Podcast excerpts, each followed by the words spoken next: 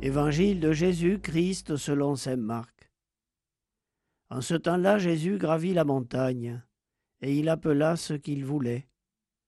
Ils vinrent auprès de lui, et il en institua douze pour qu'ils soient avec lui, et pour les envoyer proclamer la bonne nouvelle, avec le pouvoir d'expulser les démons. Donc il établit les douze. Pierre, c'est le nom qu'il donna à Simon, Jacques, fils de Zébédée, et Jean, le frère de Jacques.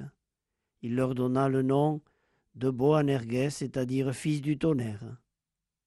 André, Philippe, Barthélemy, Matthieu, Thomas, Jacques, fils d'Alphée, Thaddée, Simon le Zélote et Judas Iscariote, celui-là même qui le livra.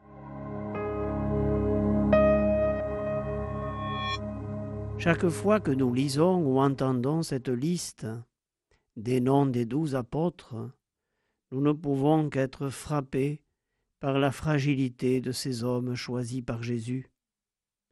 Il n'ira pas chercher des prêtres juifs du temple. Il n'ira pas chercher l'élite intellectuelle ou religieuse ou politique du pays.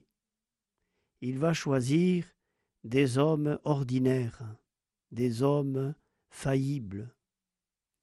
Pierre le reniera au moment où ça ira mal pour Jésus. Jacques et Jean revendiqueront à travers leur mère une demande de bonne place dans le royaume de Dieu. Thomas demandera des preuves au moment de la résurrection. Matthieu est choisi à sa table de publicain considéré comme un voleur par l'opinion publique de son temps, sans parler bien sûr du dernier de la liste, Judas. Au moins, les apôtres ne pourront pas s'énorgueillir. Ils ne pourront pas s'appuyer sur leur mérite.